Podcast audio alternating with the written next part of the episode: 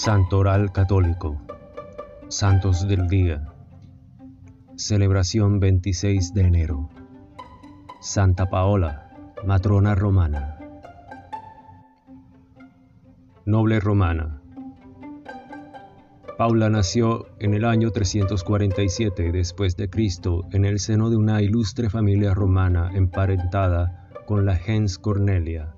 Se casó a los 16 años con el senador Stocozio, con quien tuvo cinco hijos, cuatro mujeres y un varón. Hasta los 32 años vivió rodeada de lujos y comodidades, pero al morir su esposo, Paula se acercó al grupo de viudas guiadas por Santa Marcela, dedicándose con ellas a la oración y a la penitencia, y acogiendo esta orden semimonástica en su gran casa romana en el Aventino. Fue Marcela quien le presentó en el año 382 a San Jerónimo, quien había llegado a Roma con los obispos Epifiano de Salamina y Pablo de Antioquía. Paula quedó profundamente impresionada y hospedó a los tres peregrinos en su casa. Jerónimo tuvo una gran influencia sobre Paula e hizo nacer en ella el deseo de abrazar la vida monástica en Oriente. En Tierra Santa, en septiembre del año 385, tras la muerte de su hija Blesilla, Paula decidió partir hacia Tierra Santa, acompañada por su hijo Eustoquio, para seguir la vida monástica. Jerónimo, que había partido precedentemente, le alcanzó en Antioquía y juntos cumplieron la peregrinación a los lugares santos en Palestina. Luego se dirigieron a Egipto para seguir las lecciones de los eremitas y de los cenobitas y por último se establecieron en Belén. Allí fundaron dos monasterios, uno masculino y otro femenino. Cada día las monjas cantaban todo el salterio, que debían conocer a memoria.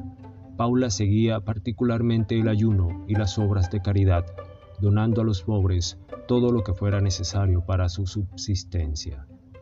Paula y Eustoquio colaboraron en forma activa en las predicaciones de Jerónimo, con un fervor cada vez más profundo, siguiendo su dirección espiritual. Paula ayudó a Jerónimo a calmar su temperamento irascible y logró que tuviera una actitud humilde y paciente, especialmente a la hora de confrontarse con los seguidores de Orígenes.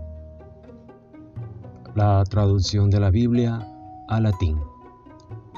Entre las contribuciones más significativas de Paula a la predicación de Jerónimo está la traducción de la Biblia del griego y del hebreo al latín.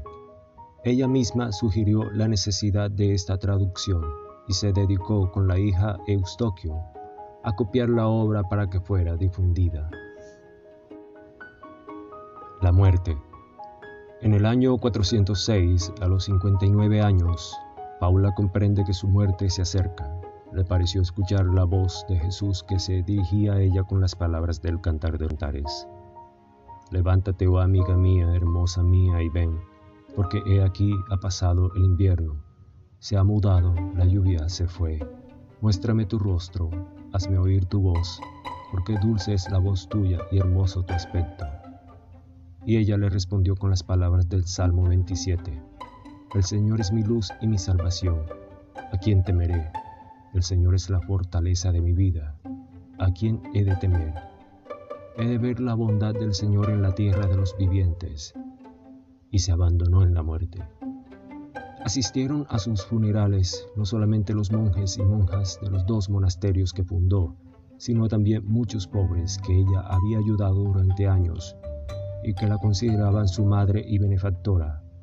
Fue sepultada en Belén, en la iglesia de la Natividad.